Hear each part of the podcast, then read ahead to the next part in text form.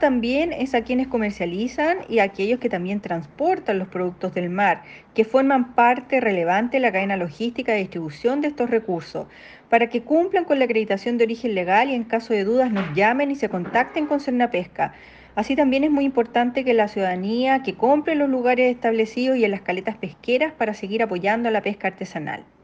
Estas acciones de fiscalización se realizan en el marco de la red Sustenta, donde los fiscalizadores y fiscalizadoras del Servicio Nacional de Pesca y Acuicultura trabajan en conjunto con otras instituciones, donde queremos destacar el trabajo con carabineros, que ha asumido un fuerte compromiso para combatir la pesca ilegal y fiscalizar las acciones que puedan estar vulnerando la pesca.